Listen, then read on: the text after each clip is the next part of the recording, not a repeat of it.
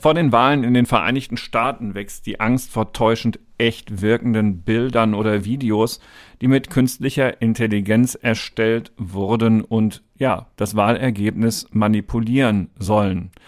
In der Popkultur gibt es so etwas auch. Taylor Swift kann ein Lied davon singen. Meta hat eine ganze Reihe von Maßnahmen dagegen angekündigt. Wir fragen, reicht das? Herzlich willkommen zum Deconomy Podcast zum Thema, ja, Deepfake, Wasserzeichen. Reicht das? Kann man damit etwas gegen Deepfakes machen? Maximilian Sachse ist der Experte aus unserer Wirtschaftsredaktion, der dazu einiges recherchiert hat in den vergangenen Tagen. Und Maximilian Sachse ist auch heute hier bei uns. Hallo, lieber Maximilian. Hallo, Carsten. Vielen Dank für die Einladung. Toll, dass du die Zeit gefunden hast. Wir sind hier ansonsten zu zweit, wenn man so will, auf der anderen Seite der Gesprächspartner und Fragensteller. Alexandra Armbruster aus unserer Wirtschaftsredaktion und mein Name ist Carsten Knob, einer der Herausgeber der FAZ.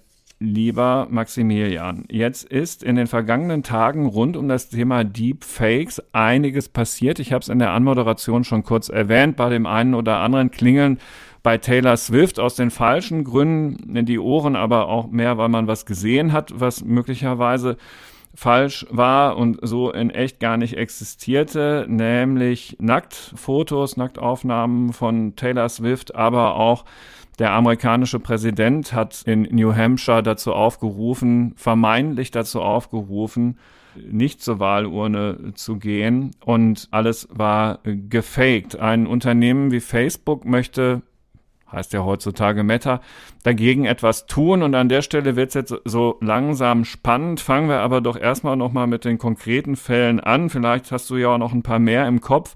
Wo sind denn Netznutzer in den vergangenen Wochen mit Deepfakes konfrontiert gewesen und was fällt dir zu Joe Biden und Taylor Swift sonst noch ein? Ja, das, das Phänomen Deepfake ist ja kein ganz neues. Das, was Neues ist, dass die Technik immer besser wird und dass es immer leichter wird. Ne? Also vor ein paar Jahren brauchte man noch ziemlich gute Photoshop-Skills für so ein Deepfake. Inzwischen ähm, muss man einfach einen präzisen Prompt eingeben. Es gibt gerade für diese ganzen Pornogeschichten, wie es jetzt bei, bei Taylor Swift, für die fotografischen Aufnahmen, wie es da der Fall war, da gibt es eine ganze Industrie dahinter, wo man für unter 100 Euro sich so ähm, Aufnahmen von Star XY erstellen lassen kann. Das heißt, es hat sich alles professionalisiert und ist natürlich alles, wird alles immer realistischer. Es gab schon letztes Jahr einen großen Fall, wo beispielsweise ein Bild vom Pentagon viral gegangen ist, über dem schwarze Rauchwolken zu sehen waren. Es hat sich dann relativ schnell als Deepfake entpuppt, aber vorher ist die US-Börse trotzdem erstmal schön abgesackt. Da sieht man dann, was das auch für Konsequenzen aufs, aufs reale Leben ähm, nehmen kann für Cyberkriminelle ist das natürlich auch eine ganz interessante Nummer, solche Deepfakes, ähm, weil das denen in ihrem Geschäftsmodell äh, im Betrügen hilft. Es gab jetzt auch einen prominenten Fall in Hongkong, hat die Polizei mitgeteilt, dass ein Mitarbeiter von einem globalen Unternehmen 25 Millionen Dollar an Betrüger überwiesen hat. Die haben sich in einem Videocall vermeintlich als Finanzchef und enge Mitarbeiter vom Finanzchef des Unternehmens ausgegeben per Deepfake. Und dann waren 25 Millionen Dollar eben weg. Und das ganze politische Thema, Joe Biden, hast du gerade schon angesprochen. Ähm, es gibt natürlich, also wenn man so ein bisschen die Fantasie mal spielen lässt, dann gibt es natürlich ganz viele Möglichkeiten, wie das jetzt im US-Wahlkampf eine Rolle spielen kann, wenn Leute Videos veröffentlichen, wie Joe Biden vielleicht stolpert oder vermeintlich stottert oder sowas. Ähm, es gab auch schon Bilder äh, von Donald Trump vermeintlich im Gefängnis oder bei der Festnahme. Ja, sieht alles einigermaßen spektakulär aus. Ne? So ist es. Und da wird dann relativ schnell, glaube ich, klar, warum es da so eine gewisse Angst gibt, dass das einen Einfluss auf die Wahlkämpfe nehmen kann. Hat es auch schon in anderen Ländern, also in Argentinien gab es, gab, haben Deepfake eine Rolle gespielt im Wahlkampf, in Bangladesch. Das ist schon ein ganz schön großes Thema gerade. Ja. Jetzt haben wir ja ein Superwahljahr, Alex also wird jedenfalls so genannt, noch nie in der Geschichte der Menschheit waren so viele Menschen gleichzeitig aufgerufen, also in einem Jahr, natürlich nicht am selben Tag, aber in diesem Jahr zur Wahlurne zu gehen. Und das trifft auch hier auf Europa zu. Also wir zahlen darauf auch ein. Es gibt Wahlen in Deutschland und in Europa. Also mit anderen Worten, auch hier bei den Landtagswahlen, bei den Europawahlen sollte man vielleicht wachsamer als sonst durch die digitale Welt gehen? Absolut.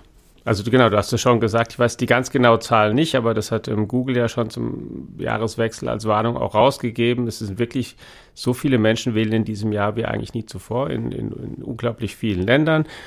Und Natürlich sind die Plattformen, über die wir gerade gesprochen haben und auch die ähm, KI-Systeme, mit denen man das produzieren kann, auch breit verfügbar, auch in all diesen Ländern. Und es kann einem überall begegnen. Und zwar auch natürlich immer nicht nur von Akteuren in dem jeweiligen Land für Leute des jeweiligen Landes, sondern weil es natürlich auch immer mal aus dem Ausland Interesse geben kann, eine Wahl in einem anderen Land zu beeinflussen, besonders zum Beispiel eben gibt es mit Sicherheit großes Interesse auf russischer Seite, den amerikanischen Wahlkampf zu beeinflussen, aber auch Wahlen eben im Westen Europas, weil eben der Krieg in der Ukraine nach wie vor ja ähm, natürlich herrscht. Und ähm, deswegen kann man nur sagen, ähm, aufpassen und wirklich viel, viel genauer als bei vergangenen Wahlen hinsehen auf das, was man dort sieht. Ähm, hört und liest. Also es ist ja tatsächlich was, was eben alle unsere Sinneskanäle umfasst, mit denen wir Nachrichten konsumieren, weil man eben Stimmen sehr gut mit nachmachen kann, künstlich mit KI,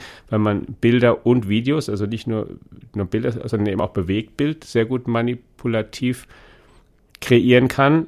Kann man schon seit Jahren, aber eben jetzt auch noch viel besser. Und last but not least eben auch Text. Also die Programme können in Windeseile Text schreiben, sie können es optimiert schreiben, es kann sich schnell verbreiten und deswegen ist es, ähm, also ich kann, ja, ich kann nur sagen, es ist, ähm, das, ähm, so gar nicht pathetisch klingen, aber in diesem Land vielleicht wichtiger als jemals zuvor in der demokratischen Zeit unseres Landes genau hinzusehen, was man über Wahlen und die Positionen der Leute liest, die da gewählt werden möchten und vor allen Dingen eben auch auf die Quellen, unter denen das auftaucht. Und bei Quellen, die man nicht kennt, noch genauer zu sein und sich eben ähm, zu orientieren, weil, weil natürlich ähm, ähm, an der Stelle auch gerne ein, ein Werbung für, für Zeitungen, für etablierte Medien, die ja auch anderen Gesetzen unterliegen bei ihren Publikationspflichten. Da ist sozusagen eine Zertifizierung schon drauf. Wir reden ja gleich noch darüber, wie man das machen kann, dass man eben Fälschungen erkennbar machen kann. Aber das ist ein, ein Riesenthema natürlich auch hier. Je besser die KI wird, umso schwieriger wird es für mich, selbst als bewusster Nutzer von Medien, ob die jetzt visuell sind oder halt eben verschriftlicht oder Audio, wirklich zu erkennen, dass es eine Fälschung ist. Und ähm, Dazu gibt es zum einen, und darüber müssen wir gleich nochmal reden, eine Initiative auch von unter anderem Meta, das war ja auch schon erwähnt kurz, was dagegen zu tun. Aber eine Frage an euch beide. Fangen wir aber nochmal kurz mit Alex an. Ohne Wasserzeichen oder irgendeine Lösung, die mir als Nutzer hoffentlich die Gewissheit gibt, es handelt sich dabei jetzt um einen Text von Alexander Armbruster den Alexander Armbruster in der echten FAZ geschrieben hat und nicht um einen Text, den ähm, eine Fake-KI in Russland geschrieben hat, die möglicherweise die Faznet-Seite komplett nachahmt und so tut, als ob Alexander Armbruster diesen Text geschrieben hätte. Das ist doch eine Herausforderung, die auf uns zukommt, oder? Klar. Hm. Also das ist es auf jeden Fall. Man kann das gehört auch zur Wahrheit, so gut diese KIs sind. Also was schon helfen kann, ist wirklich ganz genau auf die Bilder zu gucken, die da sind wenn man Denn, sich die Verhaftung von Donald Trump ansieht, ja, im Moment wird man noch auf den Gedanken kommen, dass das so, nicht echt ist. Genau, wenn wir das als Beispiel nehmen, ja. und es ist in vielen Fällen so, es sieht oft, sieht, sieht, sieht vieles auf den ersten Blick wirklich echt täuschend, echt aus, aber wenn man sich mal manche Details ansieht, dann stimmt manchmal der Winkel von einem Arm nicht oder es ist, kommt auch vor, dass an der Hand mal ein Finger zu viel plötzlich dran ist oder ein Arm hinter einem Rücken oder was anderem so verschwindet, wie er in echt gar nicht verschwinden kann. Ähm, oder es sind, was weiß ich, es sind sechs, sieben Personen da drauf, aber es gibt dann nicht die korrespondierenden zwölf oder vierzehn Arme, sondern, also wenn man, man kann immer, also es, es kann, es ist eine Möglichkeit, es klappt nicht immer, aber es kann schon helfen, wenn man doch mal einen zweiten oder dritten Blick da drauf wirft und genau guckt, ob das auf diesem Bild eigentlich so in sich stimmig ist und passt. Das ist aber natürlich nicht ähm, die, die perfekte Lösung, weil wenn wir ehrlich sind, unser Verhalten ist natürlich auch nicht so, dass wir ähm, bei jedem Bild dann ganz lange stehen bleiben, sondern unser Verhalten ist auch wahrnehmen. Genau, das machen wir mhm. nämlich halt auch, das machen wir auch unbewusst und das können wir auch gar nicht so einfach abstellen. Aber das ist zumindest so als, als, als kleiner Tipp oder als kleiner Hinweis. Aber ansonsten ist es natürlich tatsächlich einfach, das ist das Problem, mit dem wir, wir werden noch sehen, wie umfangreich, aber mit dem wir mutmaßlich eben konfrontiert sein werden. Maximilian, jetzt äh, habe ich das schon erwähnt, Meta will auch selbst versuchen, was gegen Fakes zu unternehmen und will da auch andere noch mit ins Boot holen. Ja, genau. Das basiert tatsächlich auch so ein bisschen auf Wasserzeichen. Also nicht nur so ein bisschen, sondern es basiert auf Wasserzeichen. Meta hat jetzt angekündigt, dass es im Laufe des Jahres damit anfangen möchte, KI-generierte Bilder auf allen seinen Plattformen, also Facebook, Instagram, inzwischen ja auch Thread, zu labeln. Das funktioniert mit einer Deepfake-Erkennungssoftware. Das ist jetzt nichts Neues. Es gibt durchaus schon Deepfake-Erkennungssoftware auf dem Markt, die mal besser, mal schlechter funktioniert.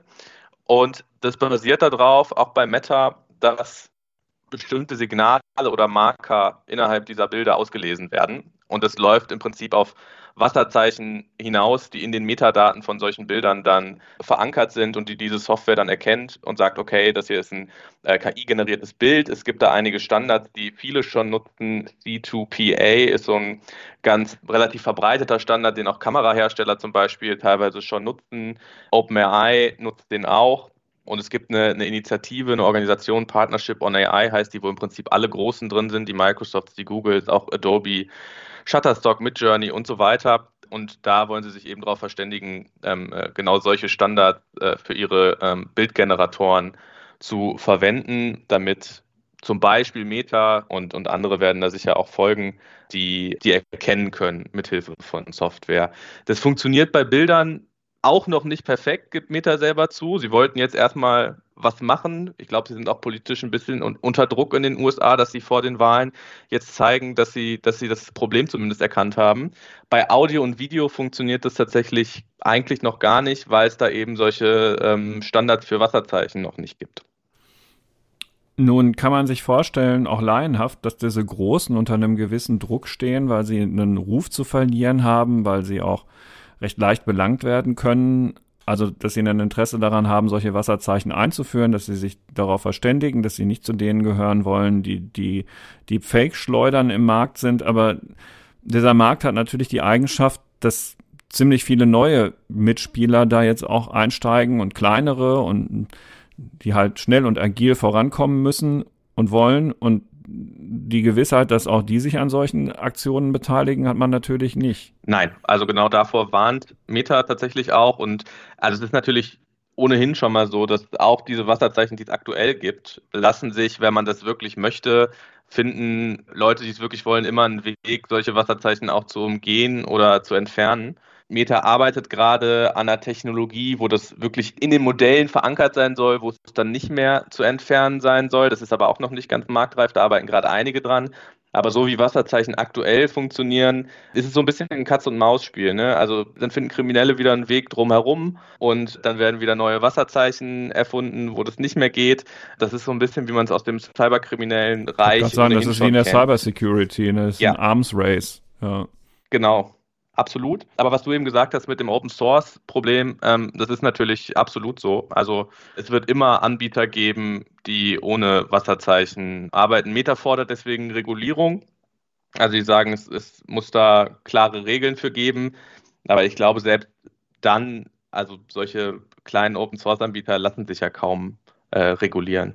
Ich glaube, es ist aber auch ein, ein also das, das stimmt, man wird es nicht komplett beseitigen können, aber ich zumindest nach dem, was ich bisher drüber nachgedacht habe, finde ich die Idee an sich schon gar nicht schlecht, weil sie, im, und das, der Vergleich, der trägt natürlich nicht vollkommen, aber wenn wir es uns mal zum, zum Bargeld uns vergleichen und den Wasserzeichen und der Konstruktion von den Papiergeldscheinen, die wir heute haben und wie die fälschungssicher gemacht werden sollen, verhindert ja auch nicht, dass es nicht immer wieder gefälschte Banknoten oder sowas gibt oder Versuche, Banknoten zu fälschen, aber immerhin scheint man mit so einer Methode zumindest in den Zustand zu kommen, dass es auf jeden Fall nicht viel mehr Falschgeld im Umlauf ist als richtiges Geld.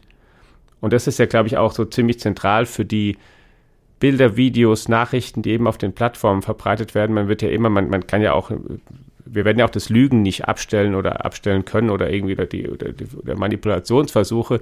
Richtig gefährlich, richtig, richtig gefährlich wird es ja, aber erst wenn sozusagen plötzlich die, die Mehrheit des Materials, was da verfügbar ist, alles Quatsch ist. Oder?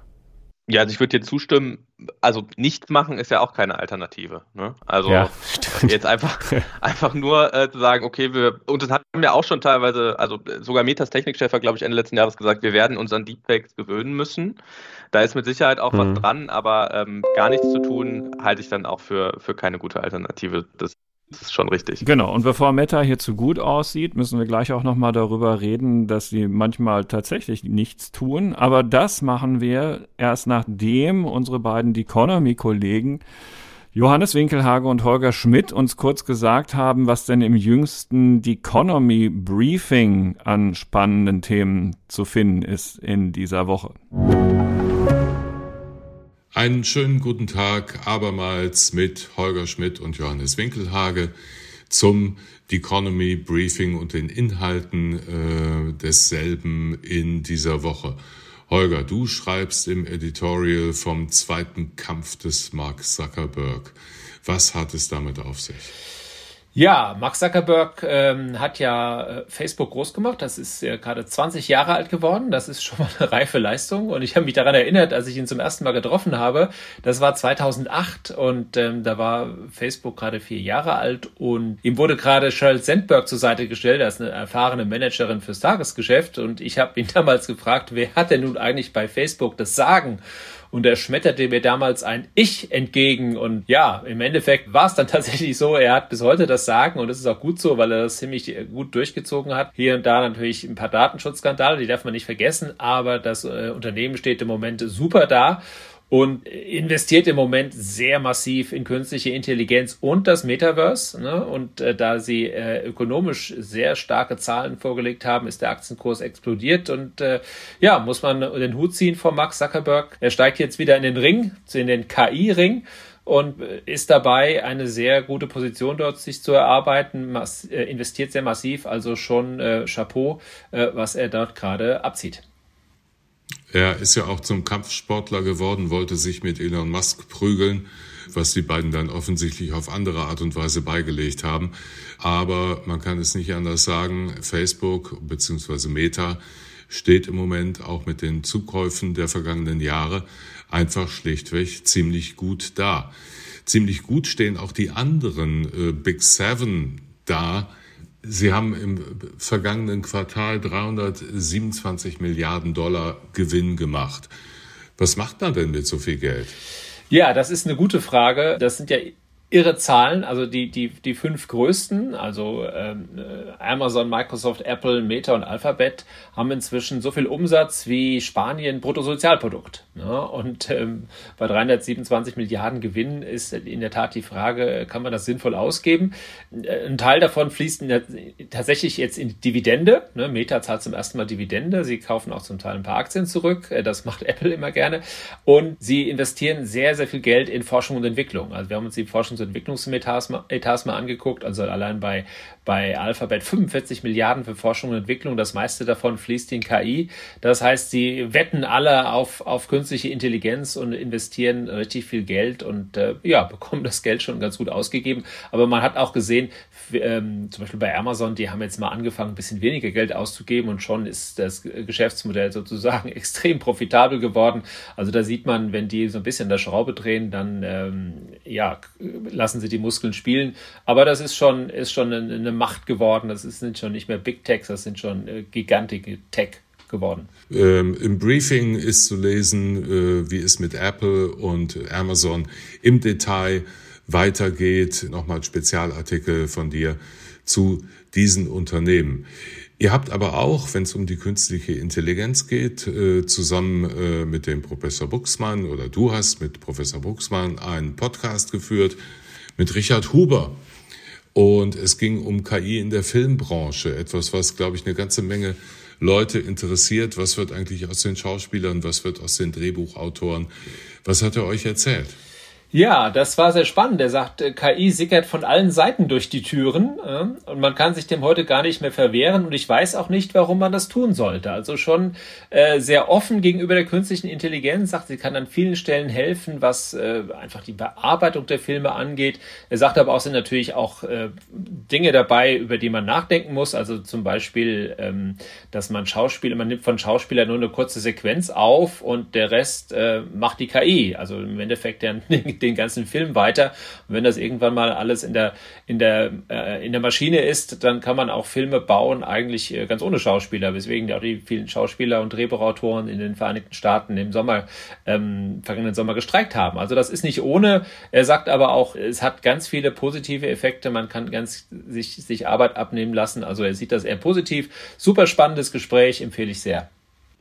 Wir haben natürlich auch etwas von unseren freien Mitarbeitern Marcel Weiß hat sich angeschaut, wie die KI oder die digitale Transformation die Kreativbranchen entwickelt. Auswertung einer sehr, sehr umfassenden Studie, sehr lesenswert und äh, sicherlich eine Zierde für das Economy Briefing.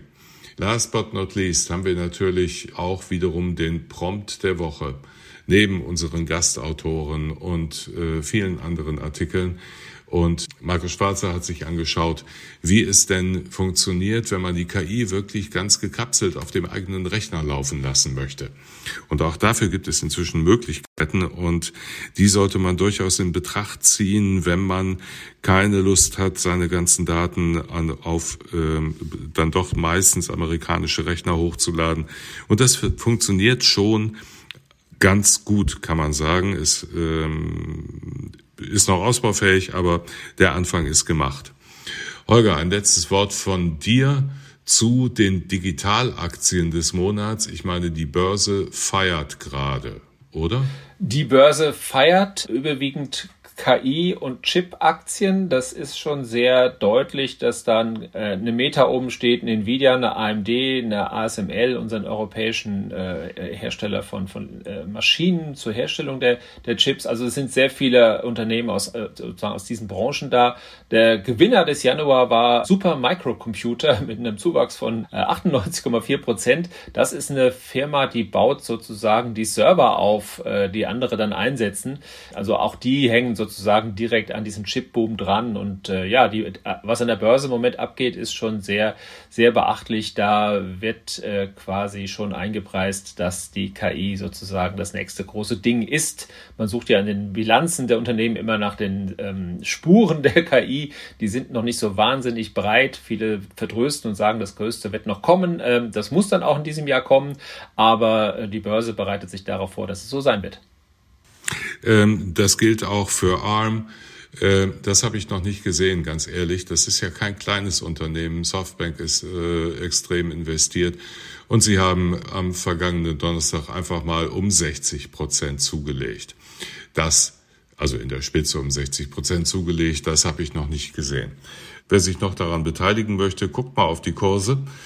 Holger Schmidt und Johannes Winkelhage sagen Tschüss für heute und wir hören uns in der kommenden Woche wieder mit dem Briefing The Economy und dem Überblick. Bis dahin. Tschüss. Vielen Dank, lieber Holger und lieber Johannes. Wir machen hier weiter, wie schon angekündigt, mit der Frage, ist äh, Meta eigentlich so gut, wie sie tun? Ähm, denn, äh, lieber Maximilian, es gibt ja auch Beispiele, wo man sagen kann, na ja, also jetzt fordert er hier zwar Regulierung und tut so, als ob ihr alles tun wollt, aber ihr habt auch schon in gerade Ländern, wo es wirklich drauf angekommen wäre, komplett versagt. Ja, du sagst es, also die Vorwürfe gegenüber Metas äh, Moderationspraktiken gibt es ja schon lange ähm, und da braucht es dann auch nicht mal irgendwelche ausgefeilten Deepfake-Kampagnen für. Wenn man sich beispielsweise mal die Desinformations- und Propagandakampagnen im Zuge des ähm, Angriffs der Hamas auf Israel anschaut, wo lange Videos kursierten, die teilweise auch auf Zwischensequenzen aus Videospielen kamen, äh, wo behauptet wurde, dass da jetzt ein, ein, israelischer Angriff auf den Gaza, wo nichts gegen getan wurde, äh, nicht nur bei Meta, auch bei TikTok beispielsweise oder bei X auf anderen Plattformen. Ähm, das ist kein besonders ausgefeilter, äh, äh, keine besonders ausgefeilte Desinformation gegeben und trotzdem waren die Plattformen teilweise überfordert damit, diese Inhalte ähm, äh, zu löschen bzw. zu kennzeichnen, dass es sich eben um Fehlinformationen handelt. Nicht zuletzt 2021 war es, glaube ich, äh, die Whistleblowerin Francis Haugen hatte man Schlaglicht darauf geworfen, wie naja, wie schwierig auch dieses Moderationsgeschäft ist für Meta. Ähm, die Kernaussage war ja so ein bisschen, Meta stellt Profit über Sicherheit, weil eben besonders in nicht westlichen Ländern, beispielsweise in Äthiopien, ähm, obwohl der Konzern gewusst hat, dass es da, ähm, dass es sehr risikoreiche äh, Regionen sind, politisch sehr instabil, dass sie eben bewu ganz bewusst Inhalte trotzdem ähm, äh, nicht gelöscht haben äh, aus Profiterwägungen. Alex, mh, mm, wir sind ja viel im Netz unterwegs, natürlich auch bei Recherchen. Auf Dinge muss man sich vorbereiten, man liest sich ein und so. Bist du schon mal bewusst über etwas gestolpert, was sich im Nachhinein als Fake herausgestellt hat? Ich sag's direkt, ich noch nicht auf meinen Berichterstattungsgebieten, aber vielleicht ist es auch einfach noch zu früh und der Korken fliegt jetzt gerade erst aus der Flasche. Ich auch noch nicht bewusst was mhm. wie gesagt nicht heißen muss, dass es nicht anders ist. Ähm, ähm, darüber gestolpert. Ich habe das Bild, was wir ja auch veröffentlicht haben, dann natürlich auch selbst vorher mal gefunden, wo Donald Trump verhaftet wird, aber da ist ja auch kenntlich gemacht, dass es halt, also da hat ja auch gar nicht jemand getan, als würde das jetzt was ganz echtes. Er wollte ja auch vor allen Dingen vorführen, was möglich ist, da zum Teil und darauf hinweisen. Ähm, der Papst in diesem. Ja, der Papst in dem, ähm, da, da schon drüber gestolpert, aber wie, wie der, beim, als, sozusagen, als ich das gesehen habe, da habe ich nicht wirklich gedacht, dass das echt sein konnte. Hm. Weil das sah zu merkwürdig irgendwie ja, aus. Und dann auch die, ist schon Jahre her, als das erste Video mit Barack Obama ähm, bekannt gemacht wurde von diesem Regisseur, um mal zu zeigen, was man da alles machen kann. Der hat natürlich auch direkt gesagt, ich habe euch mal hier gezeigt, wenn man das manipuliert, wie das dann aussieht, dann ähm, aber ansonsten noch nicht und ich hoffe, es hat auch noch nicht sich daraus irgendein unbewusster, unbeabsichtigter Fehler ergeben. Aber mhm. na klar, also wenn du den Punkt für so für uns ansprichst, der ist natürlich für uns auch in Recherchen ganz praktisch genauso wichtig, weil wir ja auch, ähm, so wie sich jeder Mensch über die, die Nachrichtenlage, Nachrichtengeschehen im Netz informiert, ist natürlich das Internet für uns auch ein wichtiges Recherchetool neben den anderen üblichen und traditionellen. Und es ist völlig klar, dass es für unseren Beruf auch geht, dass wir da auch noch aufmerksamer sein müssen. Quellen werden wichtiger, noch wichtiger als ähm, sie ohnehin schon sind, aber und, und vertrauenswürdige Quellen, Marken, die das ausdrücken und die dieses Versprechen auch einlösen, ähm, werden sicherlich nicht bedeutungsloser. Ist meine Hoffnung zumindest. So eine Redaktion wie die FAZ ist da ja auch gar nicht so an der aller, allerersten Frontlinie. Da stehen ja erstmal Nachrichtenagenturen wie DPA und eine DPA hat da ja schon umfangreiche Anstrengungen unternommen, dass die nicht irgendetwas mit ihrem DPA-Stempel veredeln. Genau, die müssen eben auch. Aber das ist sozusagen dann der Mechanismus eben. Also die, die müssen sich drum kümmern und das hinkriegen, dass sie das ähm, schaffen. Und für Nachrichtenkonsumenten ist eben, ist, ist sowas zum Beispiel halt eine Zertifizierung. Wenn da DPA draufsteht, dann kann man sich halt, muss man sich im Zweifel halt eben mehr drauf verlassen können, als wenn es halt ähm, Hans Müller ist aus irgendwo oder oder Will Smith aus, was weiß ich. Was du ja gerade auch mit Blick auf die FAZ sagtest. Nun gibt es aber eine auch, also ich glaube das auch, dass Marken, die seit Jahrzehnten Vertrauen aufgebaut haben, in dieser Situation sogar gewinnen können. Ja. Nun gibt es aber auch, und es wäre ja naiv, das zu leugnen, in der Gesellschaft auch eine gegenläufige Bewegung, ja. die einzelnen Kreativen mehr Vertrauen schenkt, also weil sie mit ihrem eigenen Namen für irgendetwas stehen, als jetzt irgendeinem großen Medium. Und an der Stelle wird's ja so ein bisschen ambivalent. Also gut, dann musst du mit deinem Namen dafür sorgen, dass das alles so ist, wie es ist. Aber wenn dein Geschäftsmodell jetzt wäre, mit Halbwahrheiten erfolgreich zu sein, würde dieser Hemmschuh ja wegfallen. Ja, zwei, genau, zwei Gedanken dazu. Das eine ist, ähm, wenn es so jemanden gibt und der kriegt eine entsprechend große Aufmerksamkeit, indem er Lügen verbreitet, dann werden die ähm, etablierten Medien eben auch irgendwann, und es hat irgendwelche Folgen, die schlimm sind, dann werden die etablierten Medien auch anfangen, darüber zu berichten und eben auch mal diese Lügen aufdecken. Ob das dann dazu führt, dass ähm, das geglaubt, die, wird. Das geglaubt wird oder die Follower von demjenigen dann einfach ähm, komplett viel weniger werden. Meine Hoffnung ist, dass man da schon nach wie vor Einfluss nehmen kann und auf Dauer sich solche Leute enttarnen. Ein anderes Thema, was damit im Zusammenhang wichtig ist, ist, und das ist auch einfach ein echtes Problem, ist ähm, ein ein, ähm, ein soziologisches. Und da möchte ich gerne auf einen Artikel verweisen, den unser Kollege Alexander Wulfers aus unserer Sonntagszeitung neulich verfasst hat, unter dem Titel Wenn Lügen viral gehen. Den können Sie auch auf, natürlich im Internet nach wie vor finden, wenn Sie den lesen möchten. Und da hat er einen, einen britischen Soziologen, Bernie Hogan, zitiert, der eben das, sich damit beschäftigt hat, auch mit der Verbreitung auch von manipulierten Inhalten und der eben auch gesagt hat, dass aus Nutzersicht es eben es nicht, oft nicht um Wahrhaftigkeit geht, sondern um Stimmung. Also es ist natürlich auch schon so, dass Leute nicht immer unbedingt die Wahrheit wissen wollen, sondern dass sie sehen wollen, was ihnen gefällt, wo die Stimmung ihnen nach ist, was sie vielleicht auch nicht an, dann als, als Wahrheit weiterleiten, wo sie nicht weiterleiten und sagen, guck mal hier, hast du schon gehört, was hier und hier passiert ist, sondern die halt ein gefälschtes Bild weiterleiten, vielleicht von einem stolpernden Joe Biden und das jemandem schicken und sagen, guck mal, witzig, ist ja, ist ja komisch gemacht und so und dadurch verbreitet sich das und geht vielleicht viral und und, und viele und, und Leute finden es lustig oder aus irgendwelchen Gründen komisch und wollen es eben einfach sehen und es verbreitet sich deswegen. Und dann ist es aber unterbewusst irgendwie abgespeichert und schon mal drin und als Stimmung etabliert. Und das ist natürlich, ähm, das, das geht natürlich auch viel, viel leichter mit diesen Technologien. Und das werden wir auch, da habe ich keine Antwort, wie groß oder schlimm das ist als, als Problem, aber das kommt eben einfach hinzu als, ähm, als, ähm, als Phänomen. Das hat übrigens Jeff Bezos in einem, finde ich, sehr hörenswerten Podcast auch neulich mal, also vor einer Weile jetzt gesagt, als er gesagt hat, naja, wir Menschen ähm, sind nicht, ähm, wir sind Social Animals und nicht Truth Animals. Dann, dann hat er erinnert, wir wollen stimmt, eben... jede Art von Flurfunk ist ein Beweis dafür. Ja, wir wollen ja häufig ja, das, aber wir wollen halt noch immer die Wahrheit. Da hat er halt auch noch so ein bisschen ausgeführt und gesagt, naja, auch früher wurde es ja so, auch oft so, was weiß ich, früher wurde der, der die Wahrheit, auch die unangenehme Wahrheit ähm, gesagt hat, das war dann auch oft auch mal der, der im Dorf, mit dem dann die Leute nichts mehr zu tun haben wollten, ja, oder mhm. so, oder den sie mal, mal nachts ein bisschen drangsaliert haben oder sowas. Und dafür äh, ist es den Leuten besser gegangen, wenn sie sich gegenseitig eingeredet haben, naja, ach, so ist es so und so, ja, es ist dann auch so schön. Und das, und das ist natürlich ähm, in uns Menschen drin und was, mit dem man umgehen muss und was natürlich auch, also sowas, so, solche, ähm, solche Eigenschaften oder Impulse anzusprechen, ist natürlich auch viel leichter mit solcher Technologie. Hm.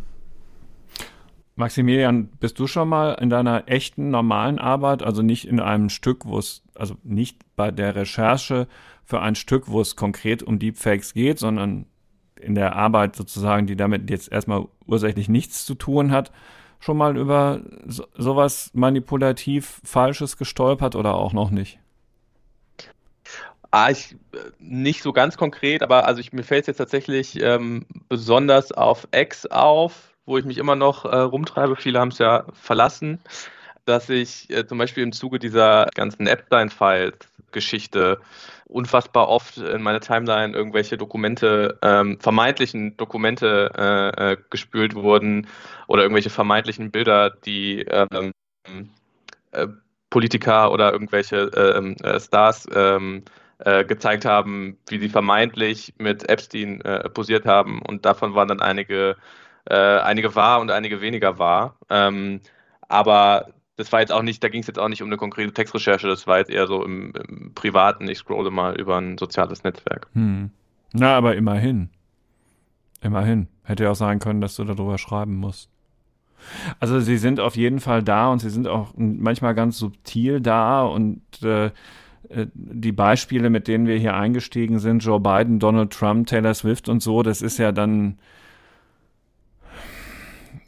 gleich so offensichtlich und so klar. Ähm, das ist äh, möglicherweise das Ungefährlichere als irgendetwas, wo einem dann von Impfgegnern eine vermeintliche wissenschaftliche Erkenntnis untergeschoben wird, dass es so und so sein soll und so. Also man, man muss wahrscheinlich viel stärker aufpassen heute schon, als man beim normalen Surfen im Netz so denkt. Übrigens finde ich, dass auch Phishing-SMS und, und solche Dinge immer authentischer werden ja klar, gehört es mit der, ja, klar. Also ja, ne, klar. wenn ich das gehört zum dazu. bin ich ja nur Kunde bei den Banken, die ich kenne, aber wenn mir sonst alles noch so schickt, was mit meinem Konto gerade los ist, das ist ja, wird ja auch immer besser gemacht. Ja, Ja, klar, es geht schneller, es ist automatisierbar. Das ist tatsächlich ein Riesen, ein Riesenproblem. Man, Glaubt, glaubt ihr, dass wir dieses Wasserzeichen bei der FAZ brauchen? Ja, ne? Du hast es eigentlich eben schon gesagt, Maximilian, denkst du auch, dass wir uns mit sowas befassen sollten?